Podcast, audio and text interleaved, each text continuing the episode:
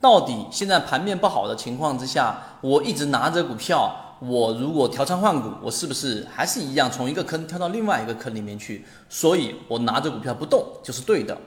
那么这个话题呢，其实我们应该更加客观的去做一个分析。你想一想看，是不是一只股票你拿着不动，它就会不亏钱了吗？不会。有人说，哎呀，这股票我一操作我就亏了两万，亏了五万，亏了十万，亏了一百万，这一百万就没有了，好像我不操作这一百万就在那里是一样的。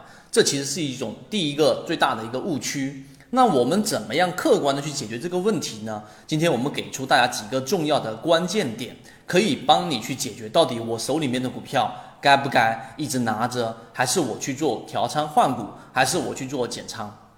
好，首先第一点，作为任何的操作，你第一个要看的并不是你手里面的个股，而是要看大环境。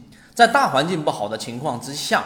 如果你 只看手里面的个股，你会觉得好像我拿着我手里面的个股，我有各种理由支撑，它可能基本面很好，它可能资金面很好，它可能有很重大的利好在里面。那我一直拿着它是没错的，是提醒要做一个适当的减仓，这是第一个你要去注意的，也就是结论：大盘不好的情况之下。你要去观察环境不好的情况之下，你一定不要去执迷于某一只个股或者某一个板块，这是第一点。第二点，一定要做的就是仓位控制。我知道第一个观点很难做到，我也知道大盘不好，但是我就是管不住手啊。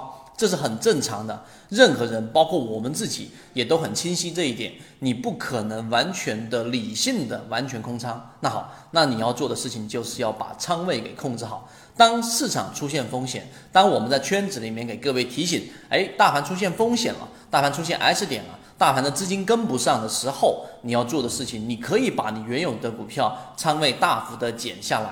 你如果认真去观察，你会发现，其实无论你是拿着股票不动，还是频繁的调仓换股，基本上都是一样的。你有可能对，也有可能错，这是肯定的。为什么呢？你去统计，你就会发现了。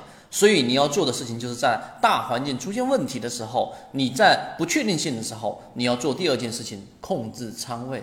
你可以把原来的满仓变成五成，由原来的五成变成三成，然后随着机会增加，再逐步增加。这一点是可以做到的，并且可以在我们人性可以接受的范围之内可以做到的。